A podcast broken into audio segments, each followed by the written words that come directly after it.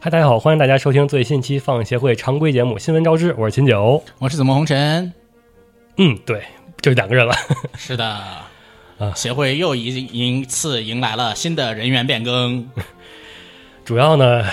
嗯，这里说一下是大家各个主播碰巧都感觉都是进入了忙碌阶段，而且是那种贼忙的阶段。对，然后恰巧呢又人数又少，导致没有办法有替补，没有板凳球员能上来。是的，所以在这里我再次呼吁我们北京的听众，你们从努力把自己来协会多来协会做一做那个测试活动，试试自己有没有成为主播的潜质，说不定我们就您当您能够成功成为一名协会主播，协会就会栽培你成为一名协会主播。我你应该继续画饼，就是说我们这儿是让你来锻炼的，你可以尽情的来发挥来，不一定非得来协会这儿一直常驻。是是是，你完全可以创造自己的电台，对。我们是协会电台孵化 器。然后就顺便帮咱们多录点节目。是的，是的，是的，是的。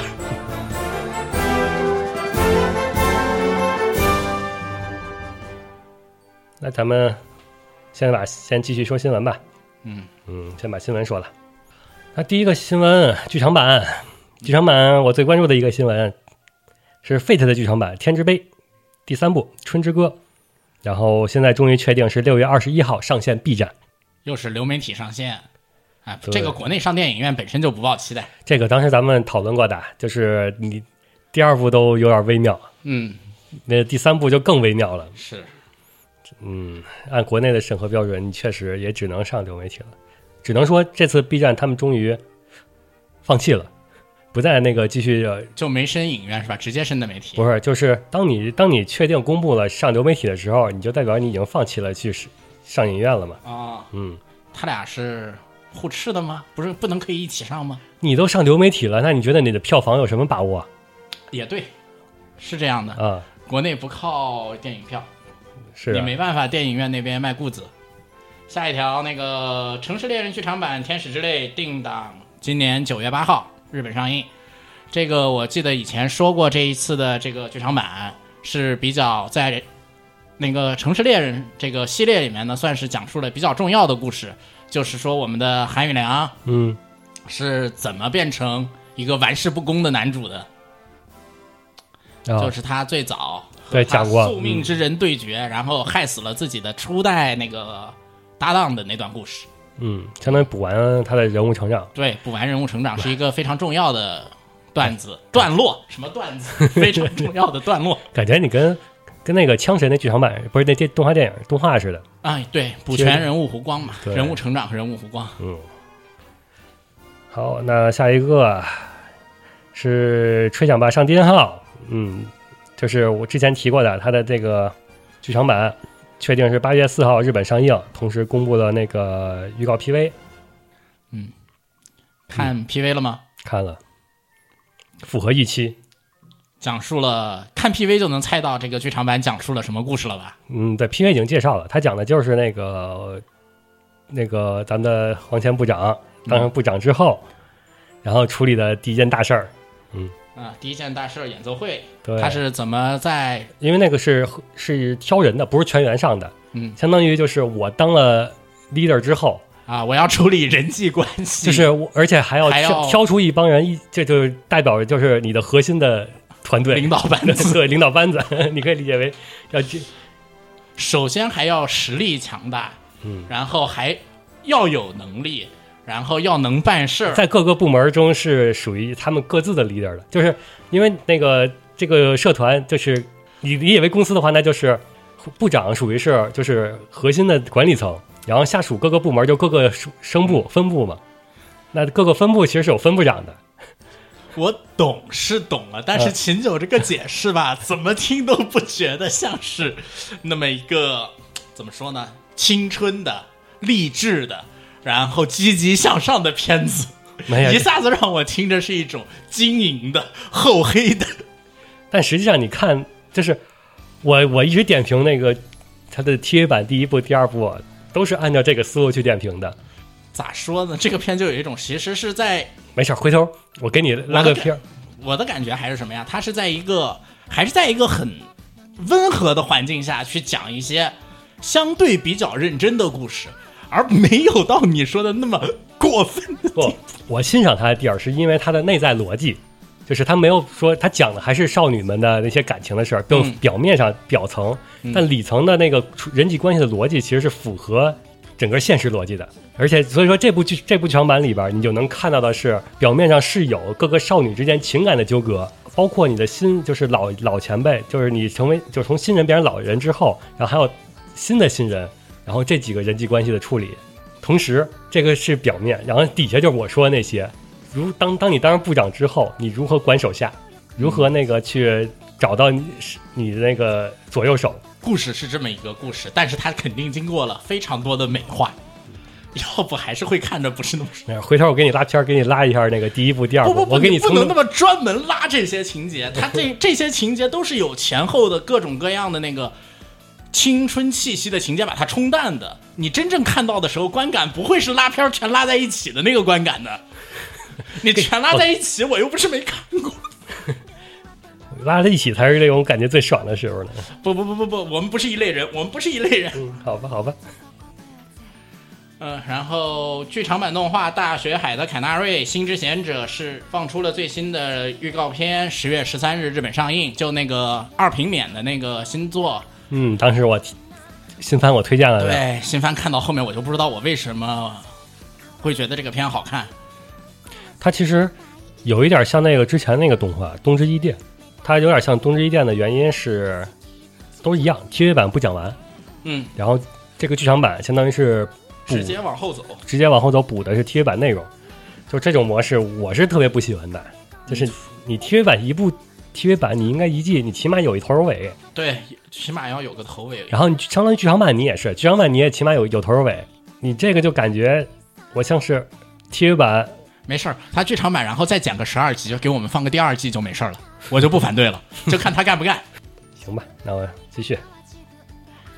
下一个《青春猪头少年》系列，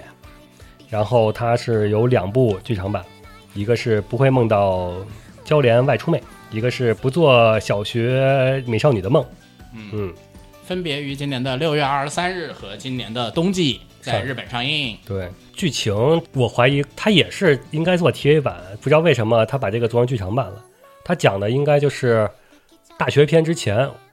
我没记错的话是七卷、八卷、九卷吧，讲的就是他在大概大学篇之前最后的故事，相当于把高中篇给讲完。就不明白为什么他要做两个六十分钟的剧场版。六十分钟剧场版，你看啊，六十分钟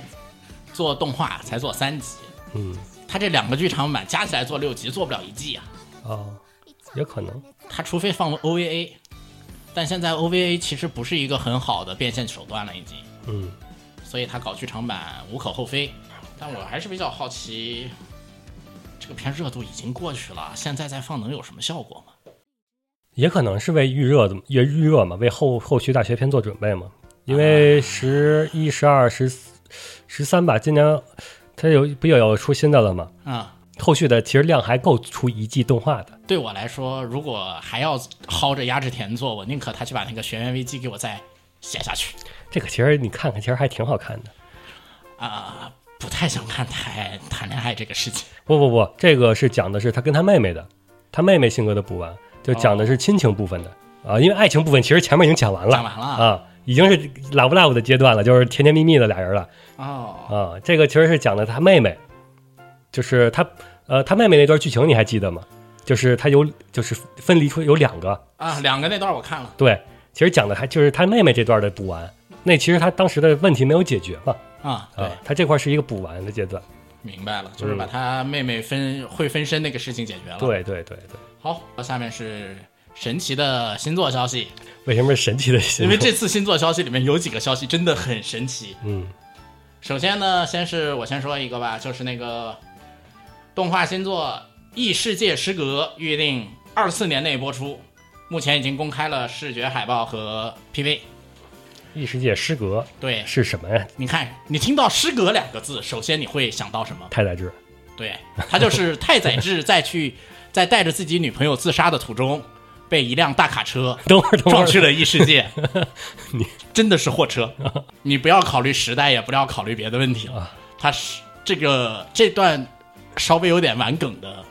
啊，那个做法，嗯，他是被，然后他醒来的时候呢，他就一个人到了异世界，他在异世界里面呢也没有拿到什么挂，因为他人间失格嘛，他也是一个各属性都很低端的状态。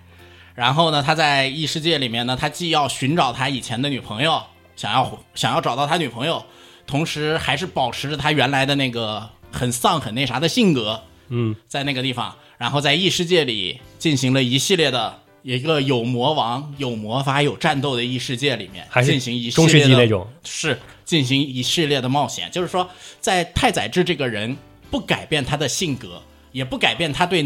女性他的男女性关系的这个状态下，他穿越到一个正统的啊，相对来说日本正统的欧洲异世界吧，不应该是正统异世界欧洲，啊， 对对对，正正统异世界欧洲， 它会怎么样？会发展出一个什么样的故事？是一个非常有看点的东西。然后这个片太宰超级帅，好啊像就没有不帅的太宰治， 我觉得影视作品里边，呃，真人照片呃不是我说影视作品里边，动画里边，对。然后这个片还有一个要提的点是什么呢？二四年嗯，好像二四年理论上同时我们同频应该能看到两个太宰。二四年有文野的第五季，某些冷圈有太宰、查太宰，是这两个太宰。那谁在前谁在后？这个都有， 这个都有。 不深入这个，不深入这个。嗯 嗯，然后下一个，下一个是一个就是你说的神奇的消息，是的，是我的没事儿搜的时候无意中发现的，然后比较愣了一下，就是《狼与香辛料》，然后完全新作动画制作决定，这个属于是它的这个是标题，嗯我没有改任何的，它写的就是完全新作动画，是后续内容什么都没有，没有，完全就是让你眼前一愣，然后开始瞎猜。嗯，首先，瞎猜第一点，它应该不会是后续故事，因为后续故事它已经有它自己的名字了。对，嗯。它 PV 前面部分就是它不不是说光一个那个标题嘛，嗯它前面还会截一些嘛，截的内容其实是还是狼心的那些内容，嗯，就是我现在就是比较不明白的是，他是接着后续讲，就第四季开始，就是还是讲，就是顺着前面的动画好讲。讲就是从第四季结束讲到小说完结。对，这这个还是就是你重新开始，因为你新做动画制作决定，我可以理解，嗯他非得加一个完全新作，完全新作很有可能是重置，我我就怕是重置。啊，就是我本来等了半天，我期待后边了，结果你又给我翻过头来重新再来一遍。他给你来一个那个什么是重置， 他来给给你来一个《封神演义》是重 置，前面剧情讲的飞快，然后到那个什么对到你想看的那个地方，开始把剧情放慢下来。 那太诡异了，那给你来一个那个什么水果篮子式重置，那没问题。前面剧情讲的也慢，讲的也好，他只要有钱，他能做那么多集，嗯，就 OK。跟前面比不了，前面的慢，它因为原就是上一部上就是已经出的动画，其实已经很慢了。它是一季动画出两部两两卷，对，一卷六话，就相当于把一卷内容全部涵盖进去了。嗯，这已经是很慢的速度了，挺有情感里边儿。我猜，我希望，反正我希望是接着后续，直接接着讲。啊，然后下一条是我们从某种角度来说，应该是我们机器人萝卜粉的狂欢了。CY Games 发表原创机器人动画《勇气爆发》帮 Braven，监督由大张正己担任。然后这个消息基本上就只有这一句话，然后有一个 PV 放出来了，但 PV 基本上就是嗯鸡舍以及一些线稿图，啊，嗯，没有任何动起来的画面，我们只能看到两台机体背靠背，然后再矗立在战场上。能看出机器人是什么样的，是什么对类型的？能看到机器人是什么样的，什么类型的。看机器人给你的感觉就是，嗯，大张设计了一个那个真实系机器人的世界，但是看这个片儿的 logo，给你一种超级系的味道，特别像那个超级系机器人胸口的那个 logo，所以就有一种错位感。你到底要做个啥？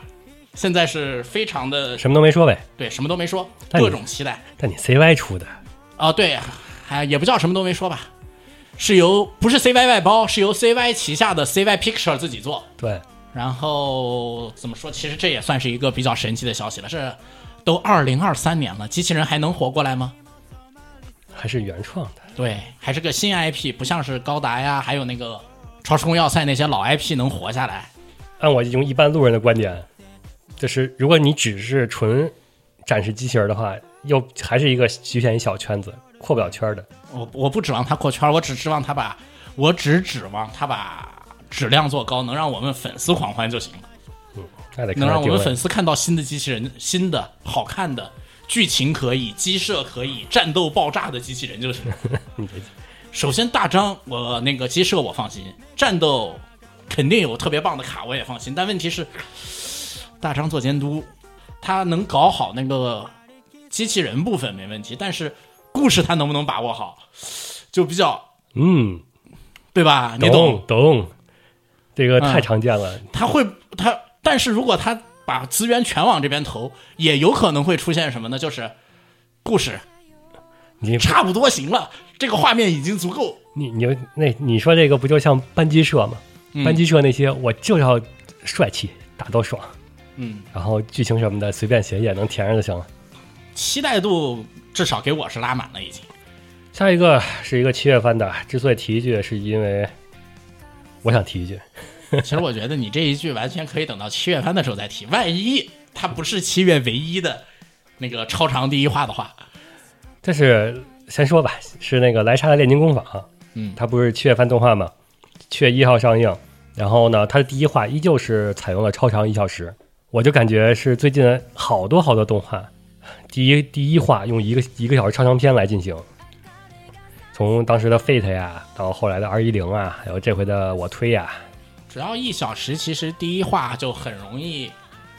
把整个剧情带到一个可以吸引人的点上，可以把很多你可能前面断断续续看看不下去的点一次拉过去，直接把剧故事的高潮推出来。我有一个疑惑，就是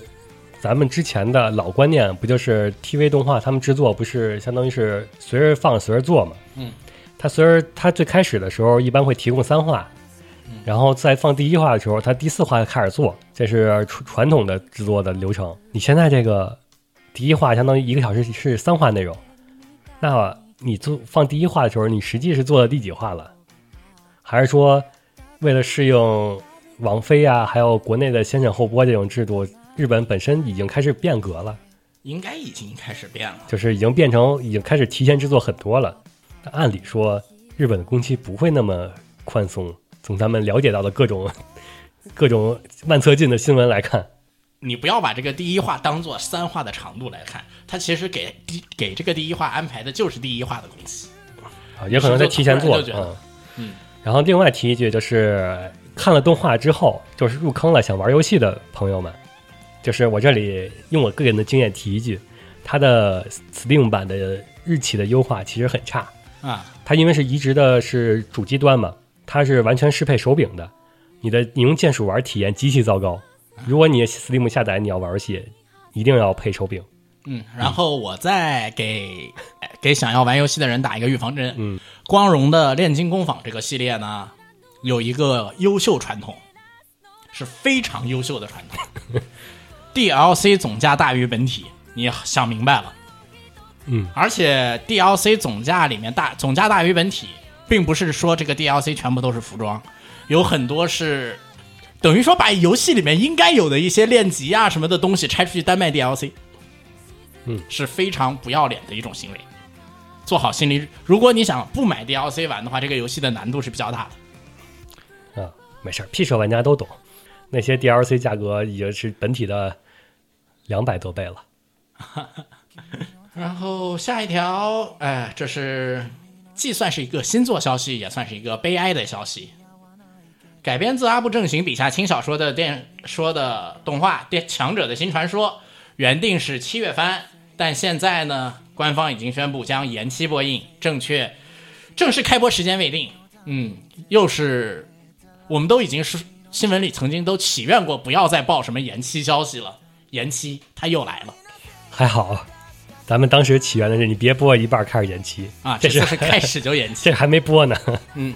这个动画呢，它的漫画我有在追，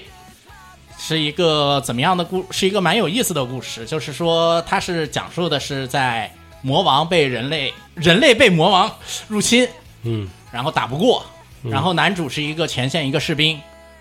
在他死死的时候呢，他带着过去的记忆穿越回了，穿越回去他年轻的时候，魔王还没有入侵的那个时代，啊，他拥有了未来的记记忆，然后他开始练级练级找伙伴，阻止魔王入侵。嗯，然后在这个过程中，各种各样的线索指向了什么呢？指向了未来的魔王就是他的这样的一个故事。感觉有是有点新，但是又感觉这个不太新，就我就即视感很强。嗯，你说强吧，但你想想，二次元里面写这个的，好像又没有，绝对是不是在二次元这儿抄的。就是即视感，我觉得特别强。就是你越做什么事儿，你会发现你又越向着那个你想反、你想对抗那个方向走。啊，那倒倒不是这样的，他那个种种线索指向这个相似啊，倒不是说那个是他每一次起做的行动呢，确实是逐渐阻止了魔王那边的行动，但是那个魔在这个过程中，你练级的过程中呢，你学会的技能，你新学会的东西，越来越像过去那个魔王所拥有的东西。啊，对，就是那个感觉。嗯，要不要补小说看看？小说怎么样？小说我没找着翻译，哦， 所以我补的漫画，我看的漫画，然后这个漫画更新又有点慢。嗯那 那漫画更新慢，小说没翻译，动画延期了。 好吧，就这样吧。小说不是没翻译，小说翻译要找不是上 ESJ 找，就是上石墨找，有点麻烦。嗯以前吧，人比较那个，就是不那么忙的时候还能干，现在忙成这个狗样子。好，就这样吧，这个消息我也不知道说什么好了。然后最后还是一个，其实应该算是最神奇的，可能是新作的新作消息。史吹健太郎老师的《黑猫》这个漫画的官方动画官方呢，突然开了一个推特账号，然后这因为这个时隔多年啊，这真的是时隔多年了，嗯突然你开个推特账号，其实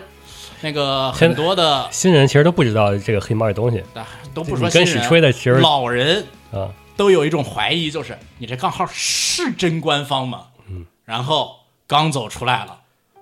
我们这是真的官方账号。嗯，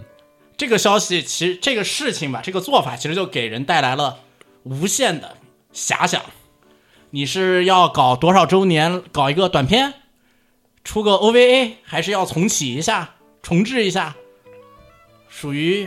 一种能让那个老粉丝浮想联翩的消息。黑猫算是史吹老师非常早期的作品了。嗯，还没有进入到那个阶段的对，史吹老师 黑猫呃史吹老师还能画，还还是画正经少年漫的阶段。啊，对，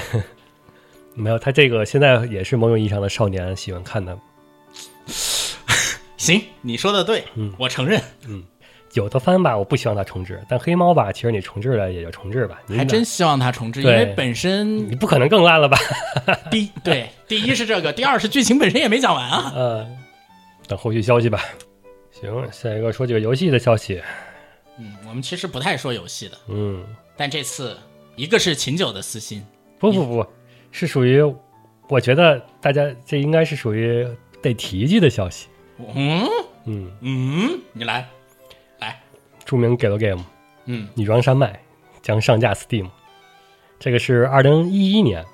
是由脑内比女开发的一个，这懂个的是都懂。嗯，还是我大学时期呢。当时这个之所以提，是因为这是第一部颠覆了我对 g a l Game 的某个某种概念的作品。嗯，嗯，看吧，这是秦九的私心，这跟我没关系啊，我跟这个游戏一点关系都没有，你们不要有什么误会。就是它真上了，我反而我觉得我会 买下来，然后 加油，恭喜你走入了新的世界，不，我只是想重温一下当年我的感受。然后呃想重温一下你当年的震惊吗？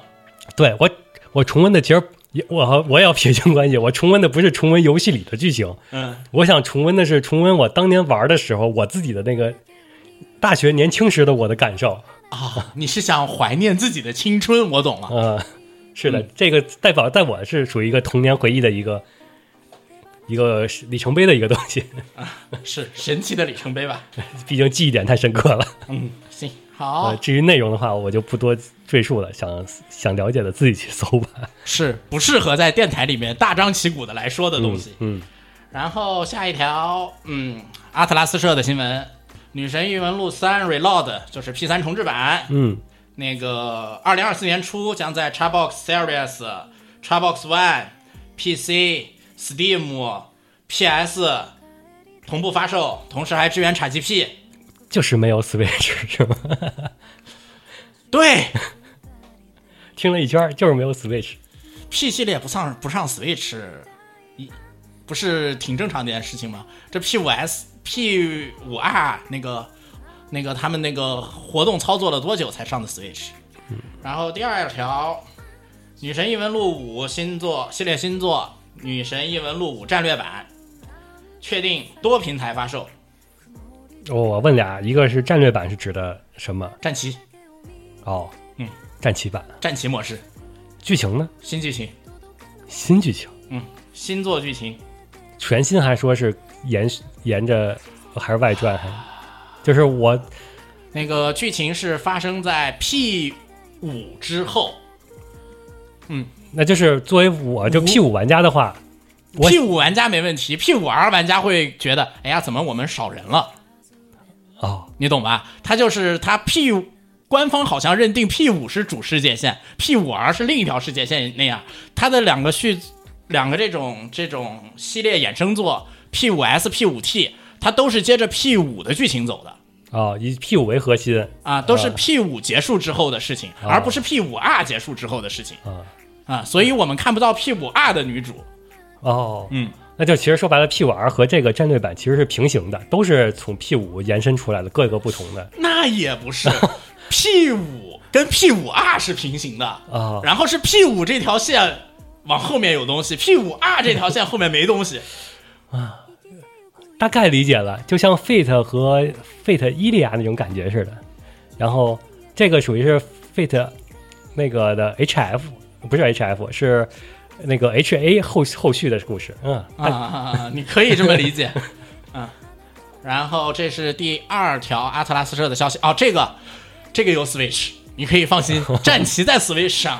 其实这个你有没有看出来为什么有 Switch 和没有 Switch 的区别嗯？P 五 R 的版权上 Switch 了，但是 P 三的版权没上，P 三的版权还是在索尼，哦，所以它的上发行权还是在索尼那边，不是发行权 在世，在世嘉，然后世嘉发行在哪上面？是那个发行在索尼，还是索尼平索系平台上应该是有签的，索系和其他的平台呃上签的应该在但是世没有嘉，你你要在索尼上，它绝对不会是给你上 Xbox。对，世嘉是发行权，但是没有这边。然后 P 五因为已经 P 五 R 已经上过了，所以这个 IP 是可以上 Switch 这边上任系平台的，哦所以这个就搞定。然后接下来下一条啊，还是阿特拉斯社的新闻，完全新作奇幻 RPG《暗域幻想》，二零二四年内发售。然后基本上呢，它是总监还是总监乔野贵，是《女神异闻录三四五》的总监，然后角色设计、辅导成绩、P P 系列的角色角色设计，嗯，音乐木黑江司，都是基本上就是把 P 系列的台柱子拉来这做了一个新组。嗯，你像阿特拉斯社下，其实总共主要是有三个主力工作室，不叫工作室吧，三个主组，嗯，一个组是做《真女神转生》的，真女系列的，对，一个组是做《女神异闻录》的，然后现在是把《女神异闻录》里面这几个领班人物吧抽调出来，然后再从各个组里抓了一些人来，成立了一个 Zero，新组对他那个组叫 Project Zero，成立了一个新组，然后在这个地方开了一个新的 IP，然后非常的炫酷的一个日式 RPG，嗯，期待值拉满。我估计过两年就要是 P 五天下第一，就要变成暗域幻想天下第一了。我对 A 社充满信心，这个因为这次明显的不像是前面那个灵魂骇客那边是抽了一些普通人，就是新手啊什么乱七八糟来做一个奶粉做，这明显是把我们的主力部队都投入进来了。有点像 Jump 那个，就是当这种风格，就最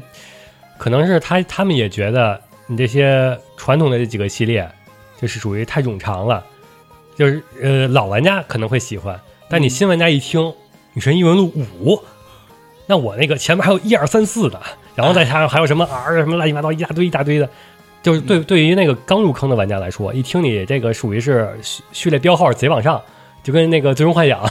啊，那勇者斗恶龙怎么办啊？对，都是。所以说他们就开新 IP 嘛，你这个新 IP 相当于就是我可以避开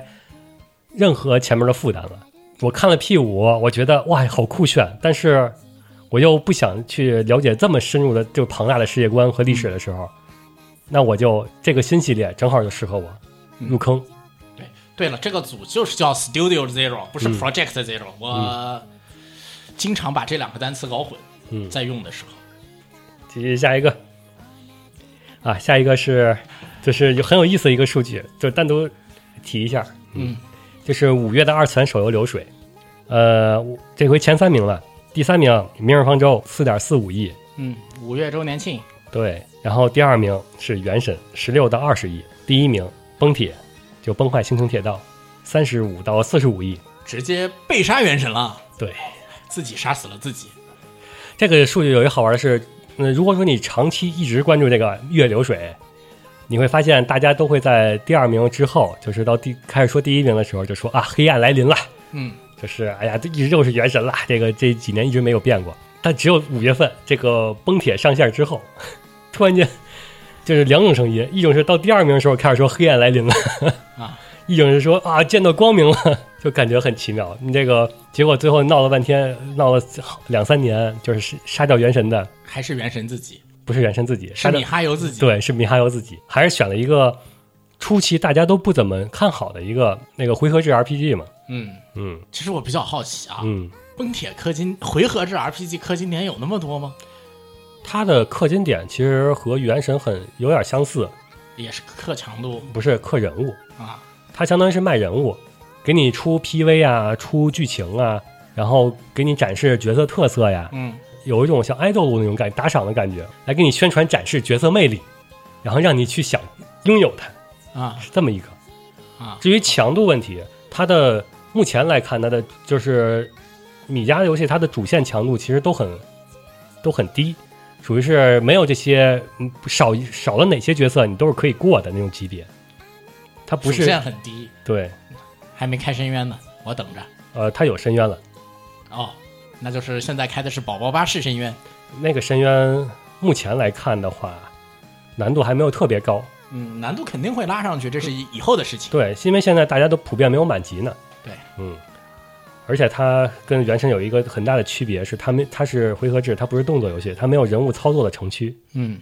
就是原神，你可以通过你的操作让那个低等级的人物打到一某一个对，上限，嗯，而这边呢，你只能靠氪金达到上限。这个这边属于是你的人物等级的强度就是基本是固定的，你的随机性其实很小的，这反而对，会就是明显能看出来，我投入了多少肝，我投入了多少钱，我就有多强，嗯，所所以说它的正反馈很好。你可以这么理解。嗯， 这另一方面也说它的数值策划其实很谨慎，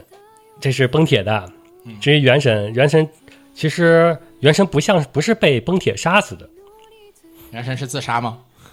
因为原神它最突出的数据不是说它被崩铁超了，嗯，而是它自身的流量是属于是历史史低。就是原神终于自己开始下跌了，对，它的热度下去了。就两种解释，一种是大家都认，一种是普，一种是认为，呃，本来的寿命到了，不不是是本来人群就这么多，嗯，所以说崩铁把这人抢了之后，你就会进入史低，是就是大概氪金人数就这么多啊，啊、这是一种解释。嗯，另一种解释就是原神本身质量就不行了。那就是说应该就是原神本身出了什么问题，嗯，导致了嘖人们对原神不再抱有希望。不对，这话说的 有点，没没没没，还还毕竟它还是第二，还有十几亿流水呢，这应该叫什么？啊，人们对原神的耐心在逐渐下降。 就是它有有隐患，已经暴露一些问题了。你上次咱们你上次来的时候不还问过我吗？是，具体一点，就是上次没有聊的那么明白。嗯，主要上次那事情也刚发生，现在后续的大概陆陆续续就是真的就是纯吵的人少了之后，你就能沉淀下来，看到很多有意思的观点了。嗯，呃，先这里说一下子墨上次问的是什么问题。问的是这么：嗯最近《原神》又发生了什么？怎么没事就有我的首页，我首页上就有人在吵吵《原神》这最近怎么了？啊，嗯，然后然后你告诉我发生了什么事儿，对我，才知道的。就是当时那个时间点正好是散兵事件，前面我说的有一个活动，然后活动里边的玩家参与感极差，嗯，就是很就很多玩家表示我玩这活动感觉没有体验到快乐。呃，咋说呢？呃，这里我得先叠甲， 我先叠甲，叠，嗯，叠加就是我这个开始评论之前，我得先说一下啊。首先，《原神》是一个原神是一款我的问题。不不是， 它是一个超级工业化的一个作品，它其实是各个部门共同一起努力、一起分工和和协作的。所以说，咱们没有办法简单评价说《原神》这个游戏本身怎么了。评价这个某一点的时候，必须得具体到某一部分，就是它的文案组，或者它的那个数值组，或者它的那个运营策划，就是不同部门其实是完全独立的。就是它这个月活还有那个流水都史低的原因，在我看来是多方面叠加的，就是正正巧赶上了这部分和另一部分和另一部分都出同时出现了一些问题造成的。首先是世界观情节这方面，呃，这次比较大的问题，大家都指的是须弥篇章嘛，须弥篇章就是三点零到三点六这个篇章。这里给你科普一点，就是原神世界观，就各个国家是有原型的，嗯比如说最开始的地区是荷兰西德那片儿的那个，就是欧洲那个风格风格的，就是风车呀， 啊呃，那个骑士团呀，然后呃，璃月你知道的中国风格，啊然后那个道七日本风格，啊！然后这边的呢，选用的是古印度、阿拉伯、古埃及，他把这一片儿就是雨林和沙漠这个算在一个里边了，相当于是把三个古文明给算在一个区域了。这部分体现出来第一个问题，嗯，就是二次元玩家对古印度、古阿拉伯其实是并不怎么感兴趣的。啊，就是相比于古古中国和就中国风和日式风，印度和阿拉伯这个区域在互联网上其实是不是什么很高的评价。嗯，然后对于他们的古代历史，其实更是了解的人很少，那也就造成了呃文案组是在很用心的去设计这个阿拉伯文化呀、印度文化这些东西，但玩家其实共情的面儿，在我看来是很少的。它不像那个介绍须弥的时候，不是不是介绍到期的时候，介绍日本的时候， 那个你知道啊，这个我都懂，嗯，嗯，是吧？到到印度这边的时候，你就真的是不懂它是古印度还是神古话印 度？古印度，那是他们那个什么，那确实是他们的失误。他如果做神话印度，阿拉伯那边呢也往也是神话上走，二次元懂的人可不少。它其实是古他古印单度，纯的往历史上的对走历的史上话，走去找有原型的，那确实是有点问题。二次元里面哪有那么多历史学家呀？但是有好多神话学家的。然后它游戏游戏内部它也设计了一点，它为了契合这个历史背景的这部分，因为咱们都知道古印度、古阿拉伯和古埃及其实是有一种文化断档在的，嗯就跟中国其实不太一脉相承不太一样的。然后它游戏里边其实也设计了一点，就是呃，在游戏里边其他国家其实都是有呃神明啊，或者是妖怪啊，就是从古到今一直存在的，他们能给你讲述过去发生的事，然后大概是带你经历一遍，那个带主角经历一遍这些事儿。而在虚拟这里边，它的问题就体现在，呃，它游戏剧情设计上就已经把过去那些人都弄死了，嗯，就是，呃，你现在知道的全是传说，啊，有断层了。为了契合现实的这些历史素材，它游戏里边也设计成了断层。我从文化上，我从那个艺术角度上，我认可这种做法，我也欣赏这种做法。但但是，你是商业作品，但是就就是客观上来说，这样确实会导致你的门槛是拉高了。对最简单的一点，就是你在比如说你在璃月的时候，阎王爷 带着你走一走一遍这古迹，给你讲讲这过去发生了什么事儿，会会老朋友，这个当当年我封印的他，嗯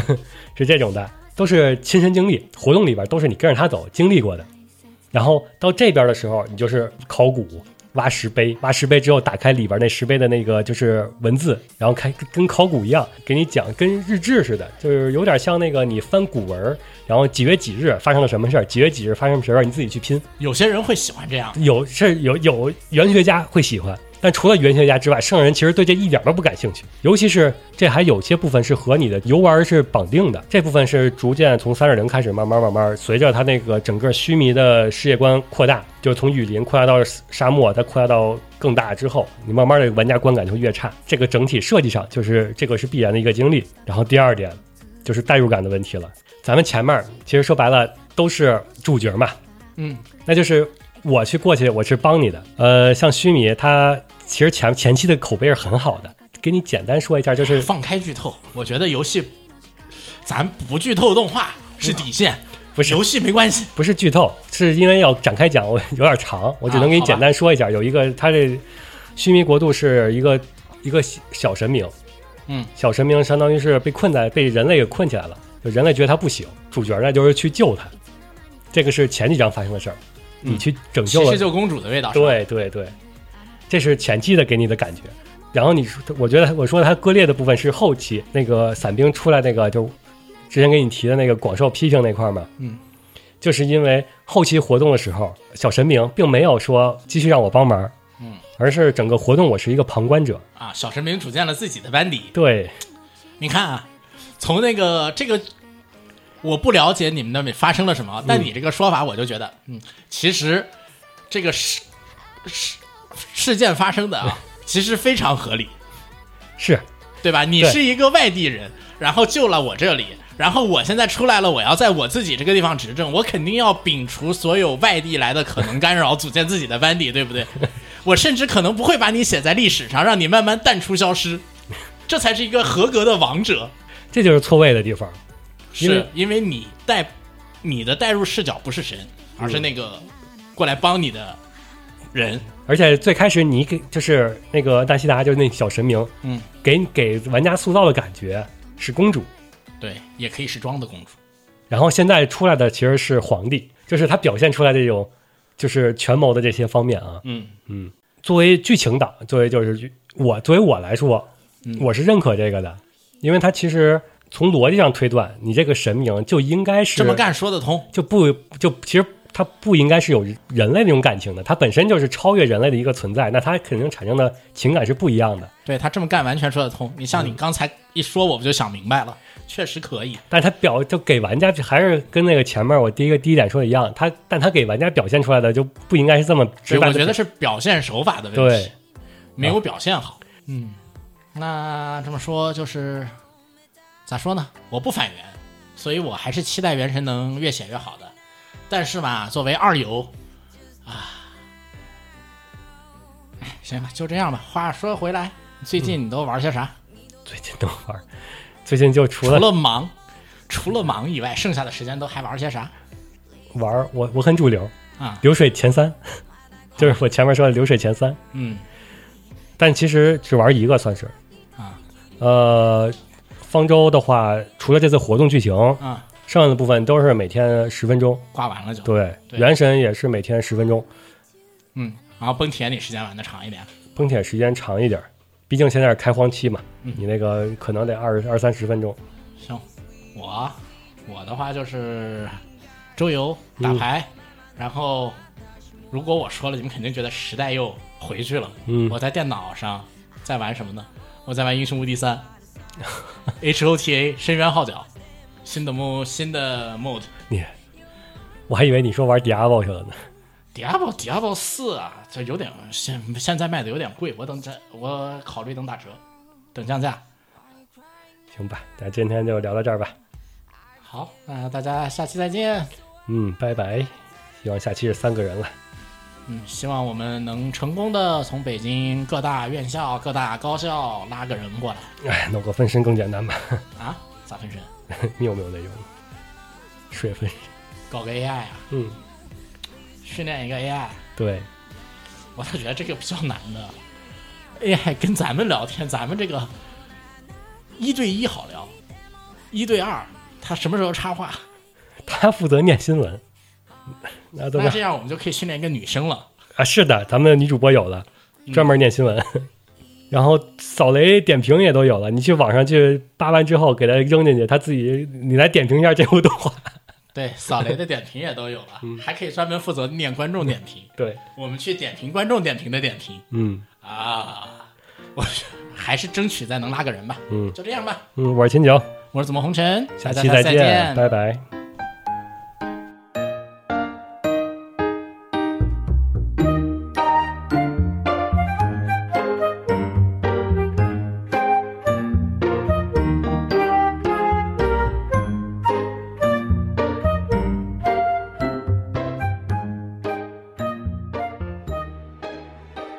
放映协会动漫电台是放映协会推出的一档半专业向的动画、漫画广播节目。每期我们都会介绍不同的动画、漫画相关知识，台前幕后通通包含。当然，我们的内容也不仅限于动画、漫画，还包含了轻小说和 A l K 之类的二次元相关话题。欢迎大家发送你想要收听的话题和更多的讨论到我们的官方微博或我们的官方微信。我们的官方微博和官方微信是放映协会，邪是邪恶的邪哦。